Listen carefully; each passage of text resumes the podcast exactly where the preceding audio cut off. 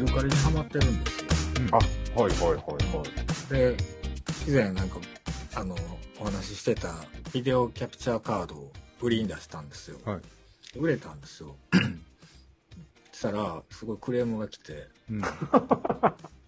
壊れてます、これってうん。言われて、じゃあもう、返金しますんで、破棄してくださいって言って、うん。なんかすごい損した。うん。壊れてたのって、ほんまかどうかわからないけど、実際商品を出すときに、うん。動作テストはできてないっていう文言を入れてたから、うん。そこに、あの、目をつけたのか知らないけど、うん。これ動きません、死んでます。別の PC でも試したけど、壊れてますって言われて、じゃあもう、返金、返品するのにも手間がかかるから、そっちで廃棄してくださいって言って、うん。うん。っていうお話です。特にオツは、ほらな、これな、多分なあの、そうなるよね、そりゃね。だってあんまり誰も拾う気ないんやもん。え、あそこさん、え、違う拾わへんの？今の話聞いててな、俺思ったんが、うん。あの、ここの収録前にね、う。うんん。何思ったん？野口さんの声がね、だから、うんマイクチェックの時には結構声張ってるのに、本編になると自信なさげな声で ちょっと音量下がるみたいなことを言ってたけど、う。うんん。原因は、なんかうん、話が暗いからかなと。いやいや。まあでもそうやと思うよ。えじゃあ、もっとほら、怒り、怒りを、怒り、怒りでは悪い言タイプじゃないもんな。まあそっか。うん。そうでもなんかメルカリってそういうのあるんやろ？ちゃうの？いや、どうなろそういどう。治安が悪い的な。うんでもなんか焦った。なんか何何回かこの売り買いをししてて、うんどれも成功というかうまいこと言って、ああ、はいはいはい。で、で、そのビデオキャプチャー怪しいなとか思いながら、うん。出して買ってくれはったけども、やっぱりあかんっていうので、じゃあ返金ってなった時にどうしたらいいんやろうと思って、うんうん。うん。なんかこう、まあ、でもそういうのガイドラインであるんでしょ？見てたんやけど、なんか個人でやり取りしてくださいみたいなあ、そうなんや。書いてたんやんか、もうどうしようどうしようと思って、その口座を聞き出すのも嫌やし、うん。あの、返送先を教えるのも嫌やし、うん。うん。もう廃棄してっていうしかなくって、うん。で、お金はどうしようかなと思って、あ、これメルカリやし、ペイペイ連携してるわと思って、うん。ペイペイありますかって言って、あ、ありますって言うから、ペイペイの ID を聞聞いて、うん。そこに返金した。で、はいはいはい一件落着みたいな。ペイペイやったらな、結構楽やな。楽やな楽、むなんかすごい楽なんやなって思った。うんすごい画期的な、うん。そ送金。システムやんな。アプリうん。それで、それで一個思い出したんやけど、俺もこの間、その何、あの、ウーバーイーツで、うん。はいどうし、あの、リンガーハット、あ、もうこれ言ってええんかな。まあまあ、えっか。うん。リンガーハット、あの、皿うどんがどうしても食べたくなって、うん。で、皿うどんを頼んだんですよ。うん。で、まあまあ、普通に届いて、いざ開けてみたら、うん。ちゃんぽんやったっていうね。ああ、ちょっとショックやな、それ。めちゃくちゃショックで、だって全然ちゃうやん。うん皿うどんとちゃんぽん。ちょっとパリパリとでふにゃふにゃを楽しもうと思ったら、ふにゃふにゃだけやった。ふにゃふにゃしか来なかった。うん。そう。で、これ誰も、まあ、配達してくれた人は悪くないわけよ。でも、お店側からしたら、いや、お前んとこそこ一番注意深く確認せなあかんとこちゃうんかと思って、うん。うん俺も自分が間違えたんかなと思って、その、うん。うん。皿うどん食べるつもりでちゃんぽんを押してたんかなと思ったら、そうでもなく、やっぱりうん。ちゃんとしててけど、うんそれを、その、ウーバーイーツの、その、ご相談みたいなところでやり取りしたら、うん。うん。速攻返金ってなって、うん。あそうそれも逆になんか怖いぐらい、何の確認も、なんか何でお困りですかみたいなのから始まって、うんうん。あの、注文と違うのが来ました。で、うんなんか画像送れますかみたいなやつやから、うんまあ、自分、あその、ちゃんぽん麺を写メ撮って、うんうん、で、送信して、うん。もう5秒後ぐらいに返金完了しましたってなって、へえ。え、これはこれで、ええ、まあそんな簡単に返金してくれるんかいなと思って。まあ、あれやろな、まあまその、機械的に AI とかで、がやってるんやと思うけど、えー、それは返金で、あれなんや。じゃあ新しいの届けますとかそういうのではない。うん、そうではなかったね。うんうん。だから、ちゃんぽん食べましたけどね。うんそれはそれでなんか別に悲しい食べ食べたくなかったちゃんぽん。ううんん。うん。そううんで、これとかもツイッターとかにあげようかなと思ったけど、ほらね、なんかあの、このご時世なんかそういうのを炎上したりするじゃないですか、世の中的に。えさらすなとかね、うん。直接店に言えばいいんじゃないですかとか、うん。そんな言われるのも嫌やから、今ここで言いましたけど。うん。はい。あの、店名もね、バッチリね。言うてましたけど。バッチリ言っちゃったけど。はい。ということで、まあ、ぼちぼちやってますということで、ちょっと温まってきたところで 本編に入りたいと思います。よろしくお願いしおます。お願いします。願いします。えーこのポッドキャストではネット配信されている LGBT テーマの作品を毎回取り上げて40代男性ゲイがグダグダと喋りますまた BBR では毎回 YouTube ライブで収録を生配信していますチャンネル登録をお願いしますお願いしますお願いします えっと103回目なんですよね今回がそうですね。で今回はえっとあの「君の名前で僕を呼んではい。」を取り上げたいと思います2017年の映画でえっとこれ Amazon でもあるんですけど今なんか有料にも切り替わっててですねそうですよね。で今は Hulu だと一応見れますねうや配信ったんやはしてました、はい、えー解説をちょっと喋ります。はい。えー1900 1980年代のイタリアを舞台に17歳と24歳の青年が織りなすひと夏の情熱的な恋の行方を美しい風景とともに書いたラブストーリー。アンドレ・アシマンの同名小説を原作に日の名残眺めのいい部屋の名将ジェームズ・アイボリーが脚本を執筆。胸騒ぎのシチリアなどで知られるルカ・グアダーニ、えールカ・グアダニーノ監督がメガホンを取った第90回アカデミー賞で作品賞ほか4部門にノミネートされアイボリーが脚色賞を受賞した。インターステラーレディーバードのティモシー・シャラメとコードネームアンクルソーシャルネットワークのアミー・ハマーが主人公カップル役で共演、えー83年夏、えー家族に連れられて北リイタリアの避暑地避暑地にやってきた17歳 ,17 歳のエリオは ごめんなさい。大学教授の父が招いた24歳の大学院生オリバーと出会う。一緒に泳いだり自転車で街を散策したり本を読んだり音楽を聴いたりして過ごすうちにエリオはオリバーに特別な思いを抱抱くようになっていく。二人はやがて激しい恋に落ちるが夏の終わりとともにオリバーが去る日が近づいてきて点々点というあらすじになっております、はい。はい、えーこの番組ではメンバーそれぞれちょっとなんかポイントを上げてぐだぐだ喋っていくんですけれども、うんうんうん。はい。えーっと僕あずこさん。あのちょっとうまくまとまってなくてあのうん。えーはい見たん、見たんは見たんですよね、もちろんね。もちろん見ましたでこれあの、公開した時にもなんかでちょっと見たんですよ公開そっかそっかでもう、んアカデミー賞うんなってるぐらいやもんね。うん、で見てまああのいい映画だなと思ったって感じなんですけど、あの 原作も読んでですね僕へえ。あのやっぱり僕原作中だなとあ改めてちょっと思いましたなんか原作の方がやっぱりいろいろ主人公の思いをうんうん。言葉で書いてるので、まあやっぱり分かりやすいというか、やっぱ映像だといろいろ察してよみたいなところあるじゃないですか、だからなかなかそういうところは感じたりはしたんですけどでも映画自体も全然うまく映画化してるなと思いましたね。あの映画先に見て原作読んだんでうん。あの割とちゅ割とというか結構忠実なんですよね、うんうん。で僕やっぱり最後のお父さんのセリフがうん。はちょっと胸にしみるというかうん。結構哲学的なことを言うじゃないですか、うん。若いうちにの成就しなかった思いがどうのこうのみたいな感じのニュアンスのことを言うと思うんですけど、うん。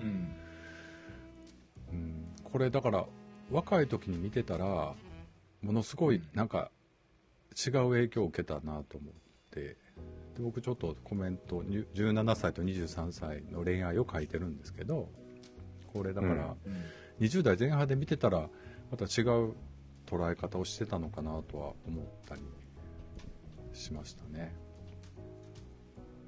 はい。野口さんお願いします。えーえーどう言ったらいいですかね。初めから親は息子がゲイだっていうのは知っていたっぽい描写ですよね。うんゲイなんかしらね。どうなんかでもす最初からその、あの、招いたオリうんバー。とエリー、エリオ、エリオでしたっけ？エリオエリオですよね。エはいリオがうまいこといくといいよねっていう、なんか変な含みを含ませた会話をうん。夫婦がしているんですよね。うん。うんだからその、うんま、まそうなのかなというか、そうなんじゃないのみたいな感じの、見ててか、そういう思いはしましたけど。うんでもなんか女の子と、一応ほら原作を読んだんやとしたら、その辺の一応の正解はあるんじゃない、うんあのー教えてください。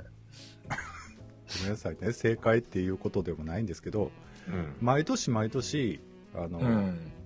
その読んでるんですよね。読んでるんですけどその前の年の子がうん。あんまり用なかったっていう あエピソードがあるんですよそれではいそのクリスマスの時にあその年のクリスマスにも、あのその子がまたもう一回再訪した時に次の、うん次の夏のうん。どの子を呼ぶっていうのを選ぶんですよね写真でうん。うん。とかまああのいろんな書類でね書うんうんうんうん類審査的なやつで、それで、うんあのまあ去年よりはえっ、といい子がいいよねみたいなエピソードはあって、まあ、そういう絡みもあったのかな、そういうニュアンスがだから両親が、うんあのもう彼がゲイだっていうふうに決めつけてはないとは思いますよ、うん。あとなんか2人すごいインテリ夫婦じゃないですか両親がうん。でなんかギリシャ文化というかそのああいう彫刻とかうん。って割とこうなんかエロチックじゃないですかああいうのってうん。だからそういうのに造形が深いのででギリシャローマって時代ってなんか割と同性愛もうん。割とあったっていうことになってるでしょ、なんかうん。ローマ皇帝とかもありローマ皇帝じゃないわ、ありまあ、ローマ皇帝か、うん。なんかそういうあの男性フッカーとかいっぱいいたっぽいですね。うん。うん。むっちゃカジュアルな言葉で表現しましたよね。男性フッカーって。あのだからそういうのにあんまり抵抗はなかったじゃないですかだからっていうふうには見てたけどどうなんでしょうね気づいてたかどうかっていうのははいうんそういう風に見えましたよ。はいっていう感想です。はい。はいテリーさんお願いします はい。うん、なんかまあ、一応3つ書いたんですけどね、順番、どうしよう、どうしよう。なんかね、まあ、長い。あ、うん、まあ、なんか長かった。2時間11分って書いてたかな。うん。で、まあ、なんていうんだろうな。だからそれは、なんなんこれ、BL ものとして捉えませんでしたか？まあ BL もの日本で見る場合にはもう BL ですよね、完全に、うん。なんかね、まあまあ、その、なんていうんやろう。あそこさんがよく言う雰囲気映画？雰囲気映画とまで言ったらあかんのかな、なんかまあ、なんかそんな感じやったかな、僕にとっては。ああなるほどな。うん。なんかこう、まあまあ、その、淡淡々とってわけじゃないけどう、ん。もうその、あの、ひと夏の、その、二人の、うん。なんていうんやろう、出会いから始まって、こう、意識し合って、うん。最終的にはまあ、おねえ、一応成就はするんやけれども、まあ夏が終わるとともに 別れうん。去る日が近づいてきてってさっきのあらすじやけど、うん。うん、なんかまあ、なんか淡 淡々と綺麗な風景とともにうん。話が進んで、もうちょっとなんか、ここいるっていうところとか結構あったりしたなっていう感想ですわ。うん。うん。あ、でも80年代を表現はうまいことしてると思ったけど、80年代？なんか古臭いというか、ダサいというか、なんか、あの、踊りとかな。うん、まあ、う。うんん。映像のその最初の、その、なんつうのかな、フフィルムのなんか荒さ的なものとかも、うんん。うんなんか見せ方は好きでしたけどね。うん。まあでも長かったですね。うん。うん。うん。あの、最後の方がね、原作とちょっと違うんですよ。ちょっと違うというか、最後はあの、電話で、がラストシーンになってると思うんですけど、電話。あのうんー、冬冬になって、うん。電話がかかってきてみたいな。うんうんほんでそこで次の春に結婚すんねみたうんいな話になるじゃないですか、うん。はい。あの原作だと電話はすぐかかってくるんですよあの、はいはいはい。も秋になる前ぐうらい。前にどこに着いたよとか、うんでそこからすごい手紙のやり取りもしたりとか、うん。まあ、すごい交流があってでクリスマスに訪ねてくるんですよね、彼がまたほうほうでそこで、いや実は俺俺とお前は前夏のような関係にはもうできないんだみたいな雰囲気をガンガン出しながら、うん。春に結婚するんだっていうことを打ち明けるはあ。しゃべる、う。うんん。うん、だから あの映画の終わり方とはちょっと違う感じで。で原作の場合はねその後もずっと描かれてその、結局また再会するんですよね。15年後に1回。再会して。うん。でその後20年後とかからあのお互い46と41ぐらいになって再会、もう一回会うんですよ。がっつり、うん。うん。でもそのオリバーの方は結婚して子供2人いてとか、うん。でもその家庭も落ち着いて子供も育った段階でまたちょっとエリオと会,、うん。会ってなんか喋るみたいなシーえ、ンそこがではあんの？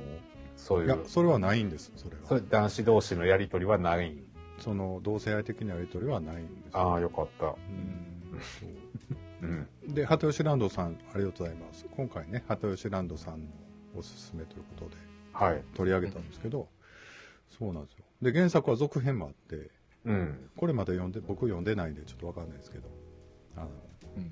その後2人のその後を書くみたいなのもあるみたいですね、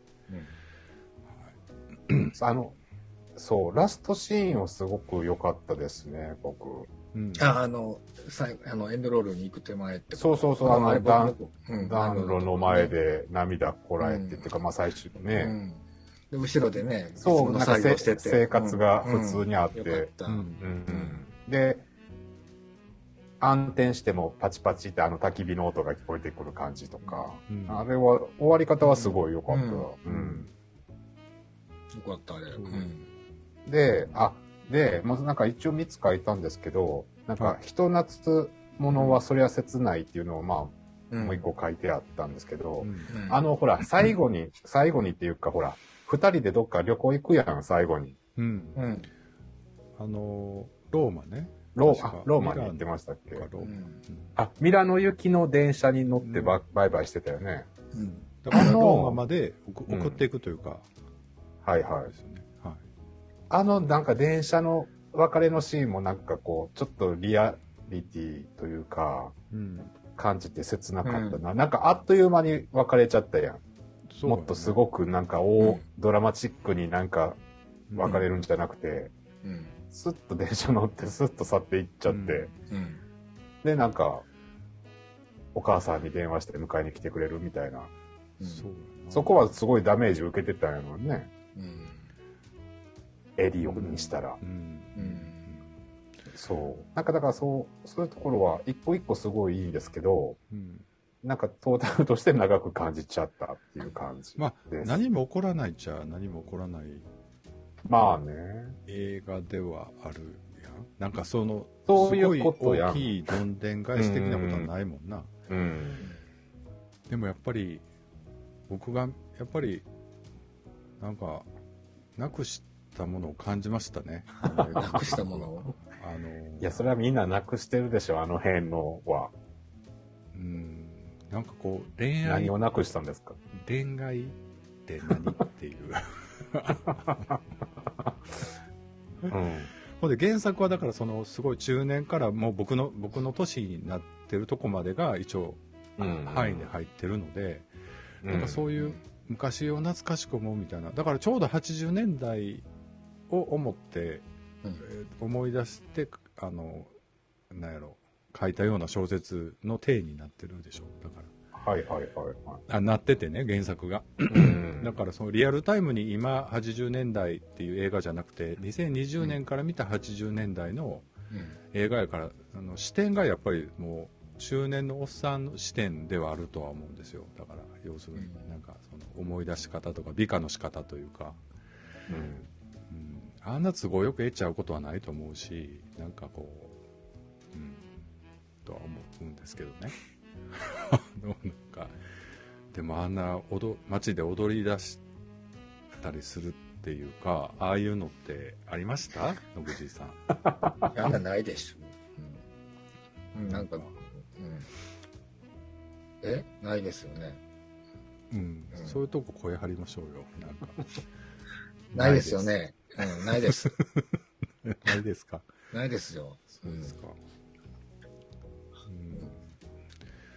なんか、あの、オナニーシーンがなたびたびあったじゃないですか。うん、うんあれなんか、キュンってなりましたけどね。そういう変態チックなオナニーとか。うんあれ何？アプリコット？アプリコットに出すっていう、そうそうそう。うんでちょっとアプリコットを舐めるみたいなところがやっぱりエロかったですか、いや、そこはエロいとは思わないですけど、あアプリコットに、で、オナニーをしようというその発想がね、うんなんか、もう可愛いと思って。あれ、可愛いと思うの？うん、うん、可愛いっていうのはちょっと表現を変えました。でもアプリコットで何をした後にうん。ペロッと舐めたらちょっと甘じょっぱいのかな、うん、何したんだっていうところは、うん、うんよかったかな。で、あれで引かへんところがいいよね。うん、相手が。ああアプリコットなんあ。お前何してんねんとかってならへんってこと。そのあだろ肝みたいなことじゃなくてで、興味津々になって、それに逆にびっくりしちゃって泣き出しちゃうみたいな。自分おかしいんだみたいな。えうん、いやそうやな。はい。まあ、うん、はい。何？普通の流れだと何してんねんってなるでしょでいやいやいやって言ってあわあわあわはするけども受け入れたみたいないや僕だからねオリバーが割と正しいっていう感じで僕見てたんですようん。バイセクシャルのううん。うん。まあでも結局はやっぱり時代もあるし、まあ、ユダヤ系の家なんやろな多分だからそのね すごい厳しい、なんかこんなん、親に知られたら殺されるみたいなことうんも言もってたよね。うなん。か施設送りになるみたいな感じで言ってるから、やっぱりあれはやっぱり天性の持って生まれたこう魔性のほとばしるなんかそういうモテオーラ的なものがやっぱり出てるんだとオリバーにはある。と。あったんだろうね。だからそれにみんな引っかかるわけやん。女の子も男の子もというか、結局、ああ、でもそういうことか。オリバーも、オリバーは何なんてまた思ってんけど、今。うん。あの 僕次の言っていいですか？はい。はい。でお父さんが最後カムアウトするんですよ、うん。あのエリオ。のなんか今までのその気持ちを悟って。うん。これってすごい新しいその芸を理解する洗い的なものとして新しい寄り添い方だなと思ったんですけど、うん。これってそのオリバーがエリオに対してやったことが実はお父さんが経験して経験できたことをオリバーはやったけどもお父さんはやらなかったっていうことを言ってるわけでしょ？うん、そういうふうにも取れたね。まあはっきりは言ってないけどね、うん、でもそれって多分僕はゲイなのでわからないですけどストレート一筋の人、えーストレート一筋で生きてる人っていうのは多分その性の目覚めの時に異性だけじゃなくて同性も気になるのかなその時にたまたま相手がいたらやってたのかやってなかったのかっていうところを息子に言っってたのかなとか、ううんん。でも新しい寄り添い方だなと。ストレートでも全然男としてる人はおるやに聞きますけど、ね。います。だからそういう意味ではそういう経験をしてる人がいてそれを息子に素晴らしい経験だったって話せる人なのか、うん、もうなかったことにしてる人なのかっていううん。ことなのかなと思ったりするけどね、でこのお父ちゃんはだからそういうなんかいろんな文化とかそういう芸の友達もいるわけだから、そのそういうことが素晴らしいっていう風な価値観を持ってるから、うん。息子に対してのその、まあ、失恋をしてる彼に、まあ、うん失恋、まあ、うまくいかないだろう彼といな感じで思ったんやろなだから、うんうん。ああいう風に言ったのかなと思うけど。なんかでもその、すごいバッサリ言ってたでしょ？父親がそのセリフとしてその、うん。魂が死んでしまうんだみたいなうん。ことを言ってて。うんなんかおじさんにはあのセリフきついよね。なんかね若い時に持ってた情熱とかそういうものは死んでしまうんだよ。みたいでも、あの、その若い、その17歳とかに言われても分からんのじゃ あ。そなあ17歳が言聞いてもわからないってことでしょ、うん、それはそう思うけどやっぱおじさん芸にはちょっとやっぱりアプリコットな映画ですよね。精子がままぶった、はい、鳩吉ランドさんが続編はお父さんの浮気から始まりますよ。わらってこと続編？うん。あの「ファインドミーっていうのが続編なんですよ。はいはい。原作ね先あのが、うんうん。小説が出てて。うん。ちょっとまた読んでみようかなと思って。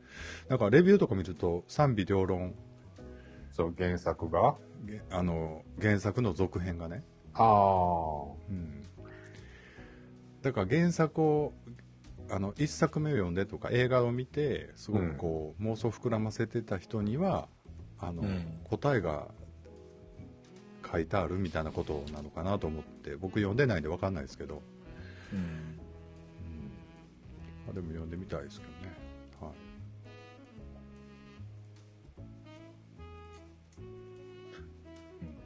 何か語り残したことはあるでしょうか？ないです。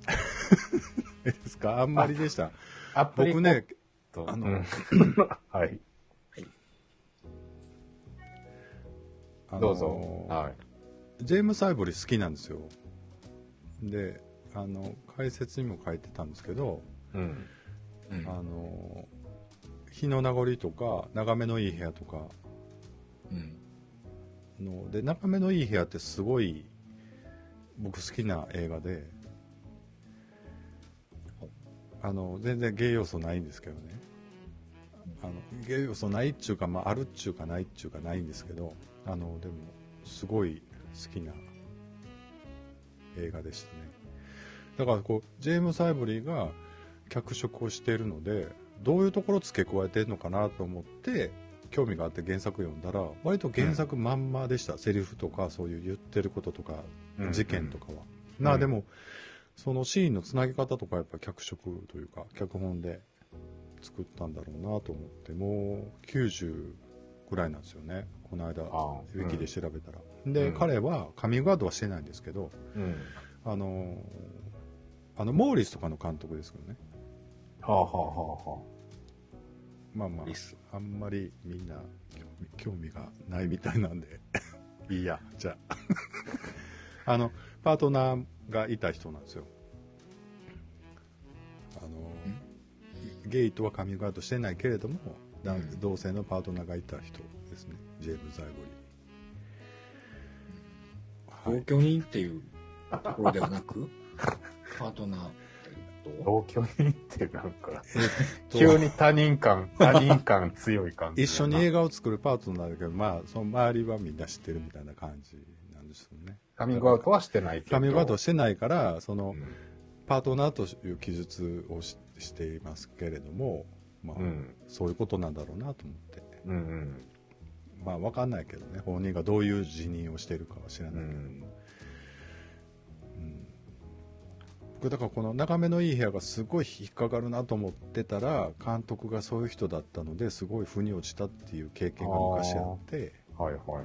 あなんかやっぱそういう要素がどっかににじみ出てるのかなっていう、で、それに自然と気づいてしまうっていうところなんかな。うん、やっぱ男の撮り方がねすごいねエロいというかやっぱへり気がーしましたけど。はまあこの映画とは関係直接関係ないんで、はい、この「君の名前で僕を呼んで」のタイトルの意味はどう思いますってことで鳩吉ランドさんが振っていただいてます。あまりにもこうね意見がないのでかな。ありがとうございます。うん。タイタイトルは、どうん、意味？タイトルの意味はどう思います？なんか劇中で実際にそうやり、あの、セリフがあるじゃないですか。うん。うん。なんか、なんとなくこの、この、直感の感想ですけど、はい変態だなと。うんあのオリバーが言うんですよオリバーがエリオにうあんのそういうね前。で僕を呼んでくれって言うんですよね。これはどういう意味なのかっていうのは結構深い話なんだとは思うんですけど。うん、多分変態プレイかと思ったけど、ああ、そういう。僕はその、あんまりちょっと、うんあの、うん。なんか良くないので、ただ変態と思った。うん。なんかラブラブの象徴ってことなんじゃないの？うん。うんうん。それは、思う。うん変態だなと思った。いや、でも、そうやね。これね、でもこの、君の名前で僕を呼んでっていうのは、原作の最後の、一作目というか、この本の原作の最後のところでもそういう描写をエリオがするんですよね。どういうこと？どういうこと？えっとね、あの、オリバーが言ったことだけど、うんなんか再会したらそういうことをしてたことをオリバーがもう忘れてるみたいなことをエリオが書いてて、うん。寂しい。で、エリオが昔のことを思い出しながら、僕の読みですよ。だからちょっと正確じゃないけど、あ最後にその、あの、エリオが、あ僕の名前で君を呼んでみたいなフレーズで最後締めるんですよ、小説が。うん。それで最後終わって、まあ綺麗に小説として完結しましたみたいなうん。感じになってたけど、いや、やっぱり自分と相、自分と相手が分からなくなるぐらい、こう、魂が、あの、なんやろ、シンクロするみたいなことを僕は思っ言言ってるのかなと思いましたね。だから要するに、すごくこう、ものすごい惹かれ合って、あの、本当に短い間だったけど、ものすごい至福の時を過ごす、性的にもこう、精神的にも、体も心も、なんかそうやって共有する相手がうん。いた時には、名前も混じり合うというか、うん。うん、なんかそういう相手に僕は巡り合ったことはないのでね、ピンときてませんけど、まあそういうことが言いたいのかなと思いました。まあ変態ですよね、まとめると。じゃあ、じゃあね。じゃあ変態やわね。うん、ある意味ね、まあいいじゃないですか、変態。うん。はいうんという感じかな。いいと思なんか、あの、そこまでこう、こう、なんか、溶け合うというか、うん。分かり合った気になれる時間っていうのは多分セックスでは存在したと思うんですよ。う。うん。うん？あのなんかセックスをしたらなんかその、それまで全然知らない相手なのになんかうすごく大きな部分をシェアしたような気になるじゃなあ、いですか。なるね。はい。でも実はあんまり何も知らないしうん。でもなんかそういう魔法にかかるっていう瞬間ってあるよね、多分。だからその、多分エリオにとってのキス、オリバーとのキスは、で、オリバーにとってもおそらく、その、二人のキスが、なんかそのすごくこう、ビビッときたんでしょう。だからそれを言ってるんじゃないですか。そういう、野口さんはそういうセックスをしてるんですか、最近？セックスなんてしてないですよ。カラッカラですよ。はい。なんでありがとうござ福いました見恵美の。もう僕のなんかプライベートの話聞くのもやめてください。うん。わかりましアフターショーでも。た。わかりました。うんなんか、あアホ、なんか聞いてて僕すごいアホやなと思う。アホみたいな子みたいに、ペラペラペラペラと喋ってると、思っちゃいました。後にしようか。後にしようか、それ。うん。はい反省、反省会ね。あ、りがとうございます鳩吉さんがね、なんか、なんか申し訳ない映画をお題に出してしまった感が。そんなことはないです。そんなことないんですよ。うん僕、すごい好きな映画でした。です、これ。見せ方大好きです。なんか、でも、野口さんはプライベートをほじくるなということでね、ちょっと若干、お怒りのようなので、そんなことで、点数をいきたいと思います。おかしい。おかしい。はい。うーん。これでも、原作、ちょっと読んでみますわ。あの、ファインドミーね。はい。はい。えー、あそこが7.5点です。野口は5点です。テリーも5点です。はい。まあ、妥当な感じなのかな。まあ、うん。ヨーロッパ映画っていう感じではあるよね、やっぱりなんか。でもこれちょっとその、ヨーロッパの映画？ヨーロッパの映画とか、ヨーロッパを取った映画パ舞台の映え、画。これ、あ、そういうこと？アメリカから来るんでしたっけ？アメリカあ、から、あ、オリバーはあオリバーはアメリカから来たよ。うん。うん。これは、えっと、の、どっか、とある、どこやった？ら、イタリ、え、どっか、き北イイタリア？タリアのどっか。うん。あ、鳩吉さんは10点ということで。あ、そうあーゲスメモ取っ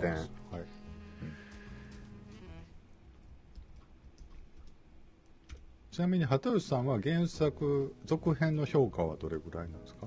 いいか良かったですか？読まれて賛否両論あるやつの？うんなんか読まなければよかったっていうレビューを Amazon に出してる人もいれば、うん。続編は最悪あ最悪うん。そうなんやっぱそれはもともと決まってなくて、なんかちょっとこう、うまくいったから続編も書いちゃおうって感じなんかな。もともとちゃんと続編までが頭の中にあってっていうわなかったけでもなく。あそう。ただこの2人の今後をもうちょっと書きたかったみたいなこと。うんうんだったみたいな感じが、うん。なるほど。あなるほどね。ちょっと読んでみてまた。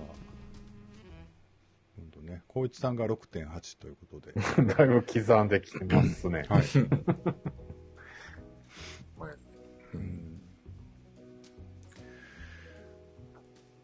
なんかでもこのヨーロッパの映画ってすごい時間がゆっくり流れるじゃないですか うん、それがププールで遊んだりさ昼飯なんかダラダラ食べたりさヨーロッパに限らへんと思うけどな。日本が目まぐるしいだけやと思うんで。アメリカもそうアメリカも全然、うんすごいゆっくり流れるアメリカの生活元ともん。うん。やっぱ階層に分かれてて僕が所属してる階層がそういうことではないってことなのかなじゃそう。何階層って。あ いやいやもう日銭を稼ぐたびにアクセク働いてるわけじゃないですか僕たち僕たちというか僕はいやでも、単純に、あの、その、日本と日本以外とでは時間の流れ方が違いますよ。うんそうあ、あ、これた台湾も同じかな？うん、なんか僕アメリカもそんなに変わらへんようなそんな、気もするななんかでもだってアメリカで言ってもさずっとシングルマザーですごい働いてる人が大変みたいなうん。映画とかドラマあるから、うん。うん。ああいう生活もあるんだろうし、まあ、だからヨーロッパとかじゃなくて、このうん、の中で描かれてる家族はのんびり過ごしてますねっていう話やわな。すごいうんアプリコのいちいち庭にな庭でご飯食べてお手伝いさんがおってくれて。そうそうそうそううんあええとこの子やねんなそういうことよ。うんうん。なんかごめんなさいね、ブチっぽくなって。いや、いい映画でしたよ。なんかああいうのに、ああいう、ホホリデー、う。うんん。バカンスってああいうことかなと思って見て、ちょちょっと見てたりして。ああ。バケーション夏休み。夏休み。長いね。うん。いや、夏休み欲しいよね。うん。もう1ヶ月ぐらい本当に、本当に休みのやつね。のヨーロッパ人、一部のヨーロッパ人が取ると言われる。でも復帰できる？いや、だからそんなことをを言うたらあかんねんな。うん、そういう働き方をしましょうっていう話やんな。うん。いや、あれやったら全然、なんか、ほんならひと夏の恋とかもまたもう一回できるかもしれへんや。ひと夏の恋っていうのがな。したい？えなんか、ひと夏の恋という、うんよりは、うん。なんかこう、もうあら、あらかじめ終わりが決まっていることに対しては燃え上がるよね。ああ、新しい。例えばなんかこう、引っ越しが決まってる時に限って新しい出会いがとかさ、うん。ちょっとあれかな。なんか若干ドラマクイーンな匂いがするけど、それは。ドラマクイーンな匂い、そんなこと私はもうう。飛び立つんだけど、みたいな感じじゃない。なんか。うーん、そうなのかな。ううん。うん。